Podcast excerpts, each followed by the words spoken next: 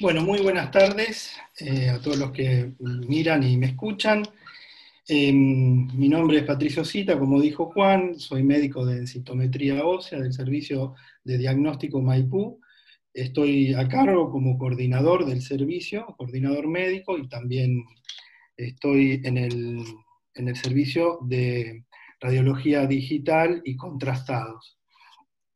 Hoy en realidad vamos a hablar un poco más de osteoporosis, como charlamos en la clase eh, pasada, que dimos aspectos generales o aspectos modificables como el hábito de vida para, tener esos huesos fuertes.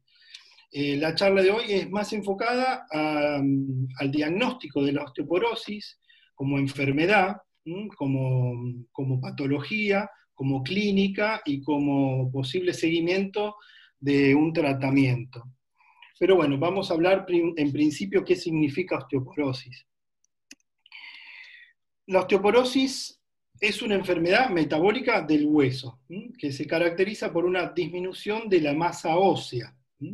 O sea, hay un deterioro de la microarquitectura de los huesos. Y esa microarquitectura que se deteriora va a traer como consecuencia una mayor fragilidad. Y esa fragilidad aumenta el riesgo de fractura.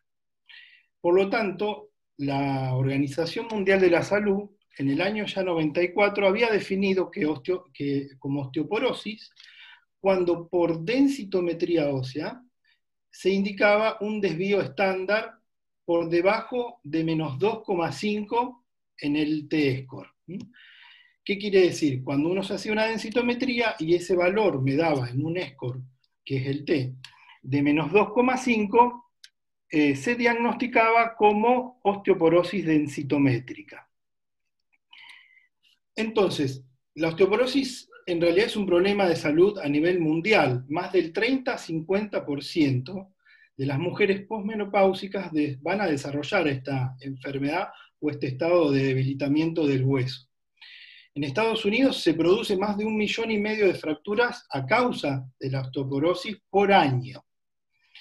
Y en Argentina, dos de cada cuatro mujeres mayores de 50 años tienen osteopenia, que es un estadio previo a la osteoporosis, un estadio en realidad por densitometría ósea previo, o sea, valores disminuidos, pero no tanto como osteoporosis, que es previo a, la misma.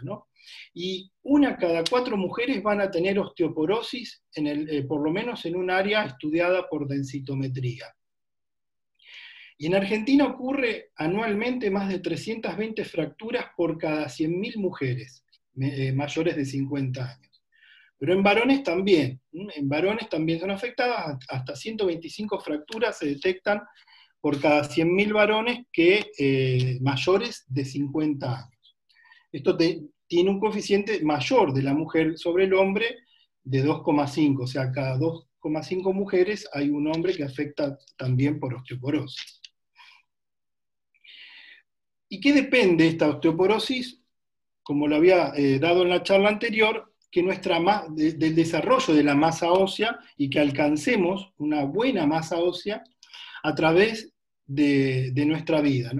Y el desarrollo de esa masa ósea se daba en los primeros 20 años en el crecimiento del hueso y de 20 a 30 años acumulábamos masa ósea y llegábamos a nuestro pico. De ahí en adelante, entre a partir de los 40 años, empezábamos a tener un declive, una pérdida de esa masa ósea, tanto en el hombre como en la mujer. ¿no? En la mujer se daba un descenso eh, más acelerado a causa de la llegada de la menopausia y la pérdida o la disminución de los estrógenos, que son eh, protectores para, para no perder el hueso. Pero en el hombre sabíamos que también llega la andropausia 10 años más tarde que la menopausia, pero también afecta al hueso debilitándolo. Ahora, el hueso está compuesto por dos tipos de hueso para saber diferenciarlo y más adelante eh, valorar eh, cuál se afecta primero y cuál después, ¿no? dijimos que el hueso eh, está compuesto por un hueso cortical que es externo, que es sólido, duro y que le da la resistencia, y un hueso, y un hueso esponjoso o trabecular que está por dentro, que es el llamado donde se, donde se obtienen las trabéculas óseas y ahí está la médula ósea. Este hueso, esta composición del hueso, es, eh, está es, es, dinámico y está en constante formación y destrucción. Existe como un equilibrio entre formación a través de células, que son los osteoblastos, que hacen hueso, y de reabsorción ósea, que son los osteoclastos que participan en, la remodelación y en la pérdida de la masa ósea de por sí. También hay factores hormonales, sistémicos, factores locales y genéticos, que lo habíamos hablado en la charla anterior. Ahora, en determinadas circunstancias, cuando la reabsorción es mayor que la formación de hueso, empezamos a tener una deficiencia de esa masa ósea y empezamos a perder hueso, ¿no? Fíjense en, el, dibujito, un hueso normal con su trabeculado normal, y a medida que va perdiendo su masa ósea, por ejemplo en la osteopenia, y pierde más masa ósea y va a ir hacia la osteoporosis. Es un esquema, un dibujo gráfico del hueso, en particular el trabecular, que es el primer eh, hueso que se afecta, el primer tipo de hueso que se afecta, es el trabecular, y es el que predomina como pérdida en la menopausia. En nuestro esqueleto óseo va a estar conformado, como dijimos anteriormente, por este hueso cortical y trabecular. La mayor parte de nuestro esqueleto va a ser cortical, y está compuesto por un esqueleto que se llama pendicular, que serían las extremidades son los huesos largos, y tiene mayormente o mayor proporción este hueso cortical.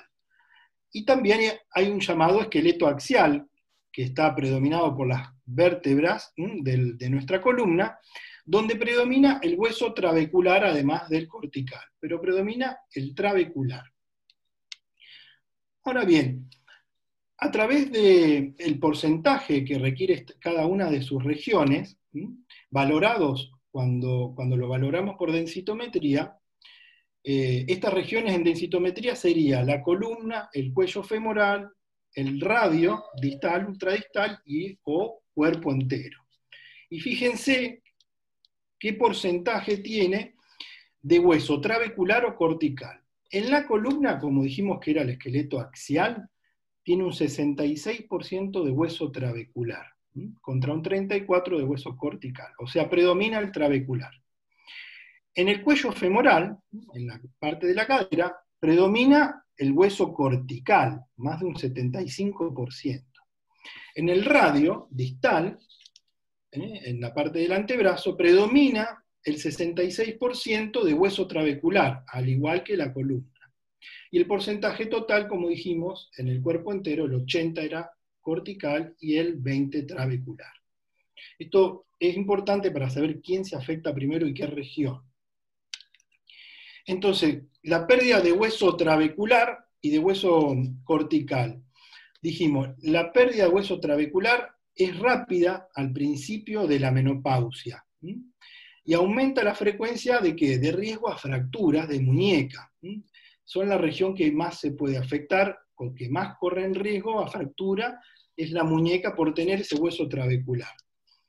Ahora, una vez que se conforma esta pérdida de hueso, le sigue el aumento del riesgo de fractura vertebral, por afectación, como dijimos, de hueso trabecular.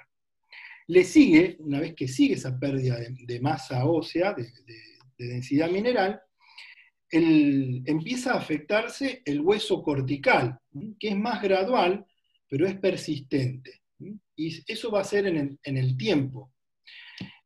Y el riesgo de fractura obviamente va a estar aumentado de cadera cuando es el resultado de la pérdida trabecular, pero principalmente el hueso cortical. ¿Cuál es esa velocidad de pérdida que nosotros tenemos en, en, nuestra cronología de vida? La pérdida de la masa ósea es insignificante en realidad hasta cuando llegamos a los 40 años. Dijimos que a los 30 teníamos nuestra masa ósea o nuestro pico de masa ósea que podíamos llegar a, obtener. ¿no? Y a partir de los 40 años empezamos a perder de forma insignificante, pero empezamos a perder hasta un 0,5% por año en ambos sexos, tanto en hombres como en mujeres perdemos más o menos ese tipo de porcentaje por año. Ahora, en la mujer cuando llega la menopausia, empieza a perder esa masa ósea a una velocidad de 3% a 4% por año. Fíjense cómo se incrementa la velocidad de pérdida. En realidad está perdiendo más densidad mineral ósea del hueso, y por eso en la gráfica anterior se transcribe como esa caída de la curva, en realidad por la pérdida de masa ósea. Y luego de los 8 a 10 años de, menopausia, vuelve a disminuir la velocidad. O sea, se pierde menos masa ósea alrededor del 1% por año. O sea que el momento crítico sería cuando empezamos a, pasar el estadio de la menopausia, que se incrementa eh, la pérdida de masa ósea. Entonces, la mejor masa ósea la vamos a alcanzar en nuestra juventud y va a estar determinada, obviamente, esto va a determinar eh, el desarrollo de la osteoporosis en sí.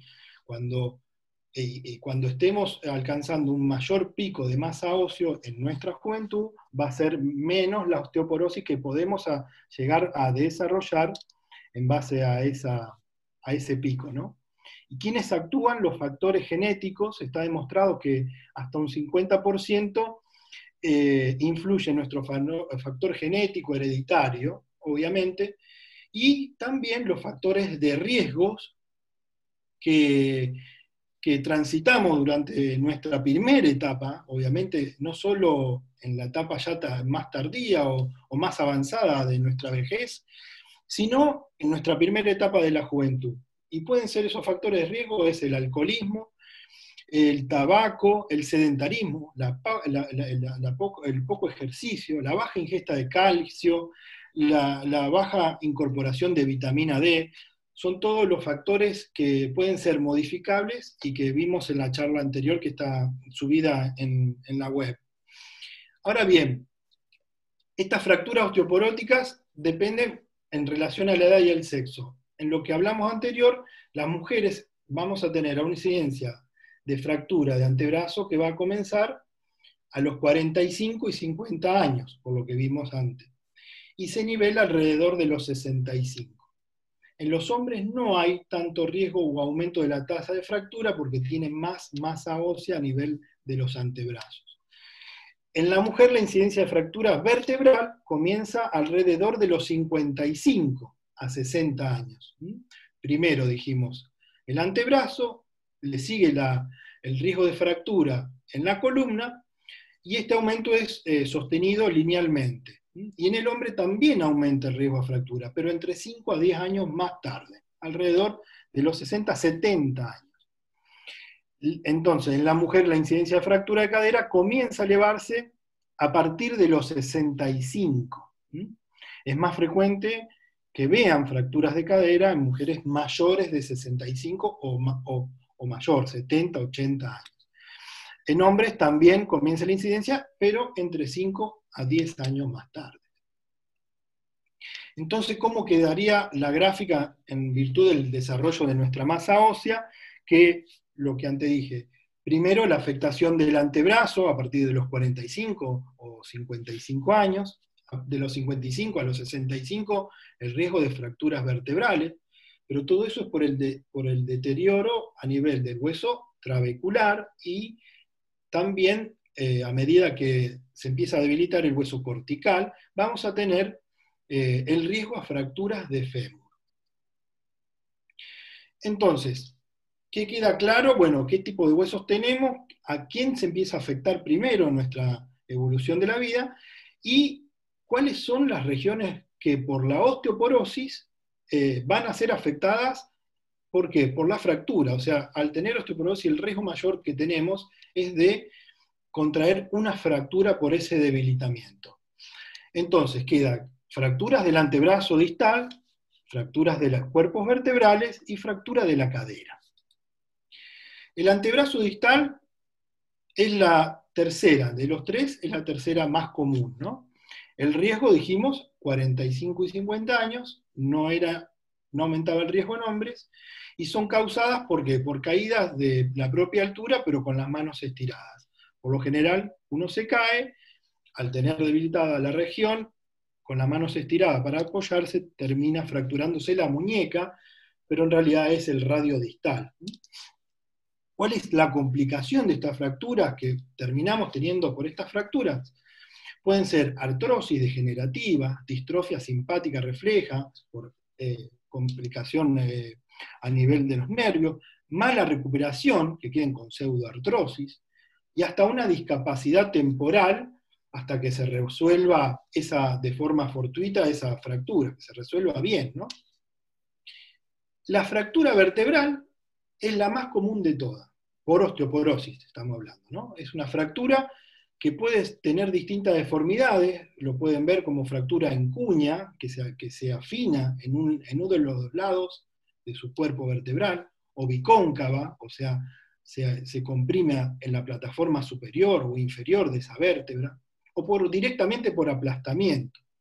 Fíjense, la mayoría son espontáneas, porque el hueso está débil y se fractura directamente, uno no sabe cómo, cuándo y cómo o por qué, pero se fracturó. Se descubre por algún estudio. En la mujer la incidencia comienza, dijimos, a partir de 55, 60 años, y en hombres comienza entre 5 a 10 años posterior. Pero como consecuencia, fíjense, vamos a tener, en base a esta fractura, pérdida de estatura, aumento de la sifosis, estar más encorvado, reducción en la función pulmonar, esa sifosis hace que nos cueste más respirar o que tengamos dolor y que no respiremos, cada vez respiremos de forma más limitada. O sea, vamos a tener una disminución de la calidad de la vida directamente por ese tipo de fracturas que afectan a las vértebras. Y la fractura de cadera como dijimos, que podía eh, ocurrir en, mayor porcentaje a nivel del cuello del fémur, una región específica del fémur, puede ser intertrocanteria, otro, otro 40%, y en menor grado otras regiones. Dijimos que se daba más en mujeres con incidencia a partir de los 65 años en adelante, cuando se debilitaba obviamente más el hueso cortical, y en el hombre entre 5 a 10 años posterior. Es la segunda fractura osteoporótica más común, quedó primero las vértebras, segundo la cadera y tercero las, los antebrazos, y la mayoría son causadas por eh, estando de pie. Se cae la persona y se termina fracturando ese fémur, pero solo por la caída al piso. Pero esto es lo más peligroso, en realidad la mayor consecuencia de la fractura de la cadera es que un 20% tiene un 20% de mortalidad dentro del primer año de la fractura.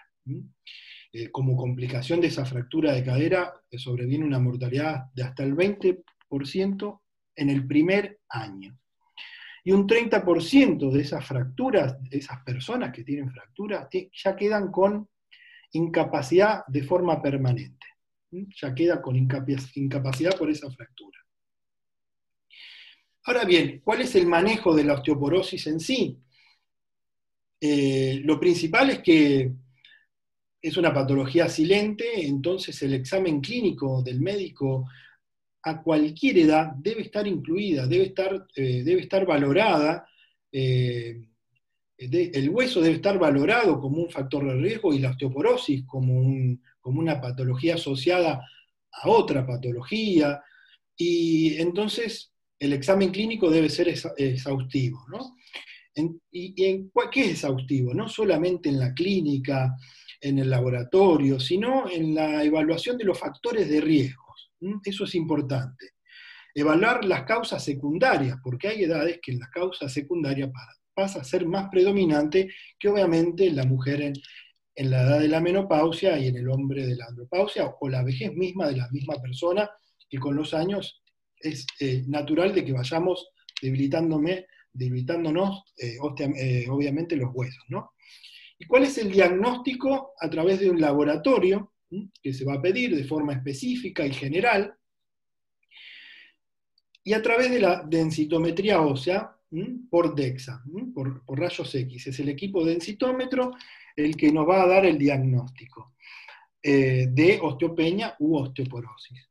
Y también se pide radiografía digital de columna lumbar y de columna dorsal, perdón, y lumbar, una radiografía de perfil para ver fracturas ocultas.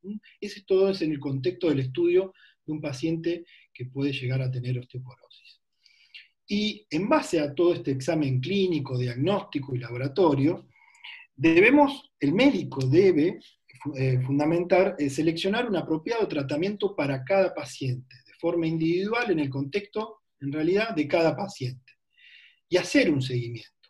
No quedarse diagnóstico, hacer algo, tiene que hacer un tratamiento apropiado para cada paciente y un seguimiento apropiado también. Y si no tengo osteoporosis, también tengo que hacer algo, sí, tengo que hacer, tengo que hacer prevención, conociendo los factores de riesgo que son modificables, para no llegar a este estadio de la osteoporosis que pareciera que fuera como con la consecuencia a nuestra vejez de que vamos a llegar y a debilitarnos a nuestros huesos. Creo que la prevención tendría que ser un rol importante en la etapa temprana, en realidad como hábito de vida, para que también tengamos en cuenta eh, que nuestros huesos tienen que ser fuertes. ¿no? ¿Cuáles las causas de osteoporosis? Entonces podemos, viendo todo esto, podemos clasificarlas en dos grupos. La primaria, y secundaria. La primaria es todo lo que venimos viendo de los factores genéticos hereditarios que van a condicionar cuál es nuestro pico de masa ósea, y de ahí, en base a nuestra pérdida de masa ósea, veremos si llegamos a la osteoporosis o no, nuestros factores de riesgo que dije y nuestros factores de hábitos de vida que son modificables. Y la causa secundaria eh, son específicas, que debe valorar el médico y deben ser estudiadas, que son enfermedades metabólicas que causan debilitamiento del hueso o algunos medicamentos, fármacos que estén tratando alguna patología y también desarrollen a esa pérdida acelerada tanto del hueso o no del hueso, sino de, a nivel renal. Ahora lo vamos a explicar un poquitito mejor cada patología. Es un gráfico resumen, pero para que vean la cantidad de patologías que pueden llegar a condicionar un déficit eh, eh, en el equilibrio de mineral eh, fosfocálcico y producir osteoporosis. Enfermedades endocrinas o metabólicas, fíjense, hipogonadismo, hiperadrenocorticismo, tirotoxicosis, anemia nerviosa que causa desnutrición, hiperprolactinemia, porfiria, hipofosfatemias, diabetes mellitus tipo 1, insulino dependiente, el estadio del embarazo cursa periodos con, más consumo de mineral óseo y puede disminuir la densidad mineral. El hiperparatiroidismo, acromegalia, son todas patologías específicas que el médico que la está tratando tiene que considerar que se pierde masa ósea y tendría que ver si se llega a hacer un tratamiento o no. Condiciones nutricionales, síndrome de mala absorción y desnutrición, enfermedades hepáticas crónicas que afecten el metabolismo, ya sea de la vitamina D u otros factores vitamínicos. La gastrectomía, muy corriente, bypass gástrico por alguna patología, por diferentes situaciones, eh, cirugías gastrointestinales que disminuyen la absorción de nutrientes tanto de calcio como vitamina D, por eso el déficit de vitamina D, déficit de calcio, el alcoholismo que interfiere a través del a nivel hepático, eh, toxicidad por vitaminas D, estas son eh, por drogas o por medicamentos, los glucocorticoides, los glucocorticoides eh, tienen, son los más frecuentes en realidad como medicación a altas dosis, a dosis inmunosupresora. El médico sabe que puede afectar o va en realidad a afectar la densidad mineral ósea y la va a disminuir. Otros medicamentos como la heparina, también muy frecuente de dar, pueden llegar a, afectar la interferencia de absorción de calcio o la, excreción renal de calcio también. Análogo de la gonotrofina coriónica, antiandrógenos, que haría que disminuyan los, niveles de estrógenos o andrógenos. Y este déficit hormonal dijimos que iba a afectar como si fuera una pseudomenopausia desórdenes del metabolismo, ya patología más específica, osteogenesis imperfecta, en niños, una afectación que se da en niños recién nacidos, ya tienen un defecto que va a producir una disminución profunda eh, a nivel del hueso, síndrome de Marfan. Entre otras patologías puede estar la artritis reumatoidea, mieloma múltiple, la inmovilización de por sí eh, quedarse quieto, eh, estar inmovilizado, ya sea por una fractura, van a ver que el hueso produce un, descenso de su masa ósea, hay una, una osteopenia, una osteoporosis. Trasplantes de órganos, obviamente, por estar inmunosuprimidos. Fíjense, hay un montón de causas que pueden también producir osteoporosis. Entonces, la osteoporosis secundaria en el hombre puede llegar a afectar hasta un 30 o un 60%. En la mujer perimenopáusica, previo a la menopausia, el factor de osteoporosis secundaria se lleva al 50%. Al no tener menopausia, si yo tengo osteoporosis, tendría que ser hasta un 50% por una causa secundaria. Ya la mujer posmenopáusica, la frecuencia mayor es por la misma menopausia en sí, y un 30% podría estar este, afectada por eh, otra causa, o sea, secundaria. ¿Cuál es la clínica de la osteoporosis? Obviamente es silente, lo, veníamos diciendo, no da síntomas en sí la osteoporosis. El síntoma lo podemos llegar a tener como consecuencia de la osteoporosis y esa consecuencia es de una fractura ese es el síntoma mayor, que podría ser un dolor por una fractura.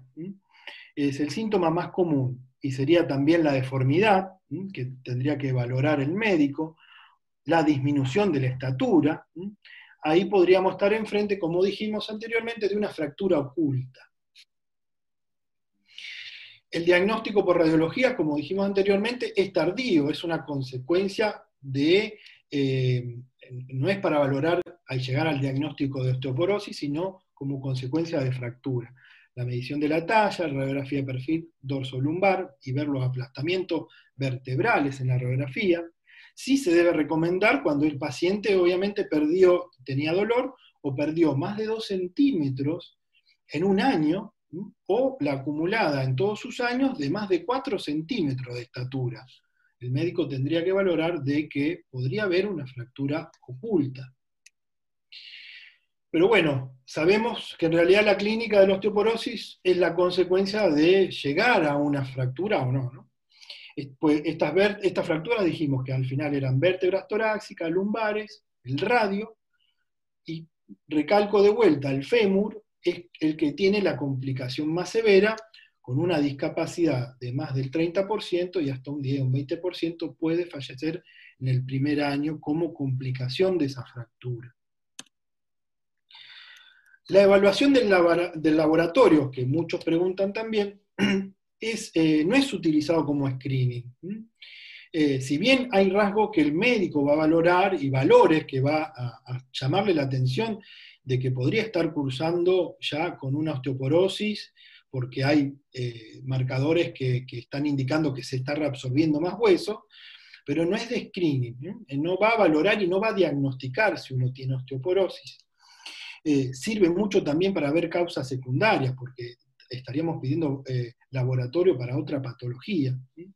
Existen marcadores bioquímicos de reabsorción que me están indicando que están reabsorbiendo más hueso de lo debido, y, esos marcadores estarían elevados. También hay marcadores de formación, de que se está produciendo hueso. No es lo más eh, común de pedir. Y esto lo piden más eh, relacionados a riesgo de fractura, y, pero el problema es que presentan bastante variabilidad a nivel eh, cuando uno eh, lo pide al laboratorio.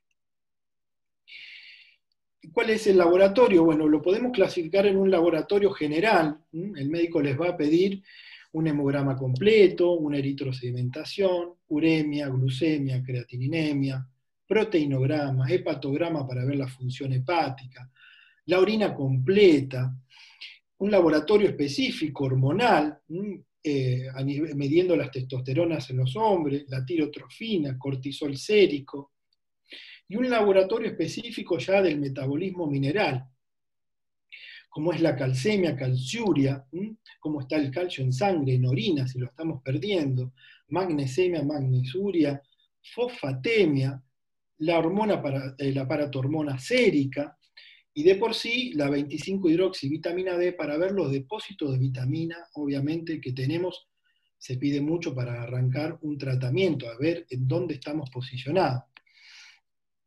Y después hay marcadores bioquímicos específicos, como dije anteriormente, los que marcan que están elevados y que van a marcar que hay una formación ósea, eh, y ellos son la fosfatasa alcalina ósea, no solo la fosfatasa alcalina común, sino hay varias fosfatasas alcalinas, y en este sentido sería la ósea, y también la osteocalcina. Y hay marcadores de reabsorción, que es lo que más se pide, como la desoxipiridinolina, CrossLab, que es el fragmento de colágeno tipo 1, y el N-telopéptido. Pero son laboratorios específicos que lo van a pedir los médicos especializados en estudiar el hueso.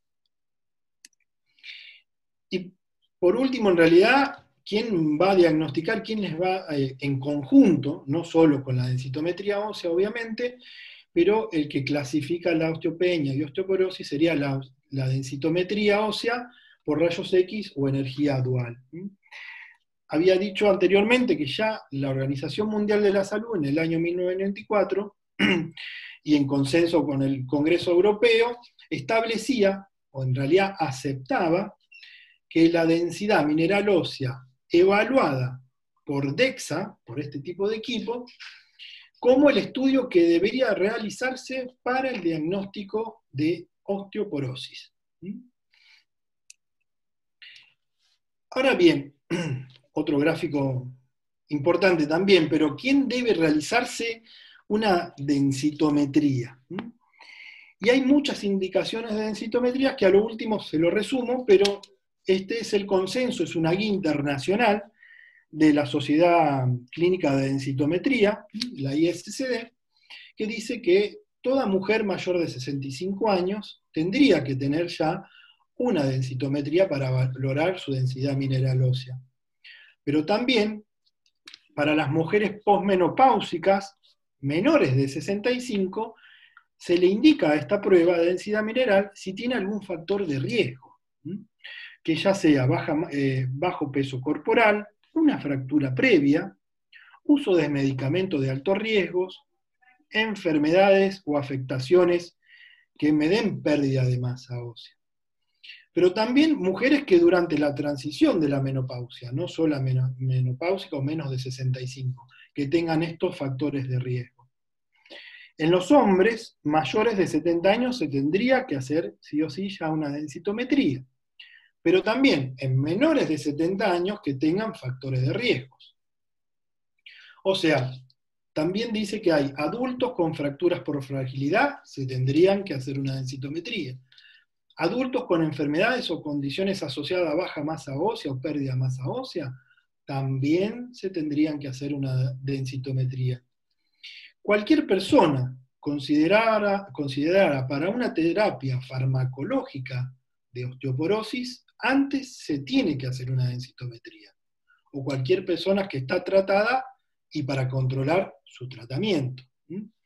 Entonces, en resumen, si bien se clasifica en, la mujer y en el hombre en una edad avanzada o cuando empieza con la menopausia, la andropausia. El médico, fíjense lo importante que hay muchas patologías que arrancan en la juventud, en la niñez, que pueden dar una disminución de la masa ósea y por lo tanto estaría indicado hacerse una densitometría, porque nos serviría para valorar nuestra densidad mineral ósea y en qué estado estamos si tenemos normal, un estadio normal, un estado de osteopenia o un estado de osteoporosis. Entonces, la Organización Mundial de la Salud estableció como criterio según un valor que da la densitometría, que se llama un T-score. Es un, es un una valoración, y este T-score es el número de desviaciones estándar de la densitometría media respecto a la población normal adulta joven. ¿Qué quiere decir esto? Quizás parezca complicado, pero no es tan complicado. La realidad es que cuando valores de este T-score menos de 1 hasta menos 1 es normal. ¿Qué quiere decir? Que yo comparo con una población adulta joven que tendría nuestra masa ósea en su pico, en su pico normal, en su, en su masa ósea deseada, ¿no? Y son los desvíos estándar que me voy corriendo de esa población adulta joven. Si yo estoy 1,1 desviado y entre menos 1,1 y menos 2,4 de esa población normal adulta joven, quiere decir que yo estoy en un estadio de osteopenia. Mis huesos están como osteopénicos en relación a esa población adulta. Toma más variables, obviamente el equipo toma el peso, la altura, el sexo, la edad y, el grupo etario también en, que uno se está este, comparando con, con, esa edad adulta joven. ¿no? Y valores menores a menos 2,5 estaría como diagnosticado osteoporosis densitométrica. Vuelvo al anterior, dijimos normal hasta menos 1, menos 1,1 a menos 2,4 osteopenia y a partir de menos 2,5 osteoporosis. Pero siempre es en relación a un score de un, comparado con una población normal adulta joven que ya tiene incorporada a la base de datos el equipo. Ahora, en pacientes premenopáusicas y varones menores de 50 años. Y en niños uso otra tabla, uso el Z-score, que se consideran normales hasta menos dos desvíos estándar. Y hace comparación con respecto a una población adulta de su misma edad. Ahora bien, por último, la línea de tratamiento de la osteoporosis. Y aquí habría eh, dos grandes eh, grupos eh, de división. En realidad es un tratamiento que se basa en las medidas preventivas que hablamos en la charla anterior, higiénico-dietética, o en intervención medicamentosa, pero en realidad medidas que cambien los hábitos de vida para revertir o prevenir esos factores de riesgo que pueden ser modificables. Ese grupo, ese primer grupo de cambio de vida, en realidad hay una guía de la Asociación eh, Argentina de Osteoporosis y Osteología, que estableció ya en el 2004 que debería estar incluida una ingesta láctea o suplementos, que no sea derivado del lácteo, para la persona que no consume derivado de animales, que aporte hasta mil gramos de, eh, calcio por día una nutrición proteica y vitamínica adecuada, una actividad física, que es importantísimo, son cuatro pilares, ¿no? La nutrición, la actividad física, que son por lo menos caminatas superiores a 20 cuadras diarias, que sea progresivo y acorde al estado físico. Acá la, actividad física en realidad tiene que estar adecuada a cada paciente. Eh, en este momento no se puede salir a casa por la pandemia. Bueno, haremos ejercicio en nuestra casa. Cada uno se tiene que adecuar a nuestro estado físico. No puedo caminar 20 cuadras, camino 5, pero las camino todos los días. Hay muchas formas de adaptarse, pero la realidad es que piden que hagamos actividad eh, física. La exposición solar en épocas estivales, de 15 a 20 minutos, también lo hablé en la charla anterior, más específico, eh, fuera del horario, obviamente, pico de radiación solar, o una exposición hasta 40 minutos eh, de dos a tres veces semanales. Esto es para la síntesis de la vitamina, B, la vitamina D en la piel y poder, es un factor importante en la síntesis o la generación de la densidad mineral ósea. Y otro factor importante a medida que vamos teniendo más edad, que es prevenir las caídas. ¿Para qué? Por si tenemos osteoporosis, una caída puede llegar a tener una fractura. Y es identificar y tratar todos los factores, ya sean neurológicos, artrósicos, que puedan contribuir a que me caiga. Disminuir sedantes, si tomamos sedantes, modificar el hogar, esto es importante, no nos damos cuenta hasta que nos pasa. ¿eh? Eliminar elementos que dificulten el paso y colocación de soportes en sitios proclives a caídas. Baños, escaleras, cuidados con animales domésticos que no hagan tropezar. Pero bueno, esto es difícil porque es cambiar también un hábito de vida que parece que es normal en nuestra casa y hasta que no sucede una caída, una fractura, no nos damos cuenta. Esta guía también recomendaba el tratamiento de medicamentoso farmacológico a partir de mujeres que sean menopáusicas y que tengan el riesgo eh, ya de una fractura previa. O mujeres menopáusicas sin fractura previa, con, un, con uno o más factores de riesgo, además de la menopausia, pero que tengan un T-score menor o igual a menos 2, que es osteopenia, dijimos menos 2,5 era osteoporosis, pero que tengan ya un valor de menos 2 en alguna región analizada en la densitometría, ya sea columna o cadera. Pero también podía empezar tratamiento de la osteoporosis mujeres menopáusicas sin fractura, sin factores de riesgos, pero que tenga ya un valor del T-score igual a menos 2,5 o menor, o sea, osteoporosis, ¿no? cualquier mujer premenopáusica o varones que ya tienen muy disminuida la densidad mineral ósea, o sea, con osteoporosis. Obviamente el médico va a valorar en esa persona más joven si tiene una osteoporosis secundaria y tratar la patología. Fíjese que es más complicado. Por eso es muy importante eh, la valoración del médico, hacerse el chequeo, que el médico lo estudie y, ver en dónde uno está parado con sus huesos. Pacientes que reciben corticoterapia crónica, inmunodeprimidos, deben tratarse si el T-score es igual o inferior ya a menos 1,5. Esta es parte de la guía recomendación, obviamente, de la Sociedad Argentina de Osteología. ¿Y cuál es el tratamiento de la osteoporosis? Lo voy a hacer breve, lo hago en un resumen eh, y los voy a nombrar. el, tipo de medicamento que se utiliza, puede haber otro que no esté aquí, obviamente, sea más nuevo u otra alternativa, pero la realidad es que es muy específico del médico que está haciendo el tratamiento a cada paciente. Suplementos dietarios, vamos a tener el calcio, que la mayoría consume como suplemento, que puede estar a través del carbonato de calcio citrato de calcio, tendrán su diferencia, pero en realidad son en formas de absorción o, o de efectos indeseables de uno o el otro y se cambia. Y tiene que haber un calcio de, de 1200 miligramos diarios en promedio como suplemento. Y el otro suplemento es la eh, vitamina D, hidroxi, la 25 hidroxivitamina D como suplemento con valores de 1000 unidades internacionales o más. Lo evalúa obviamente el médico tratante. Medicamentos otro grupo, los medicamentos antiresortivos. ¿Qué quiere decir esto? Que actúan eh, en la reabsorción del hueso, en, las células como el osteoclasto, que son las que empiezan a absorber, como a comer el hueso y a, debilitarlo por alguna causa. Los bifosfonatos son los que más eh, se utilizan, eh, como el elendronato, risendronato, pamidronato. Obviamente depende del médico y, su forma de, tratamiento. La calcitonina también se utiliza como medicamento antirresortivo. Otros medicamentos son los hormonales.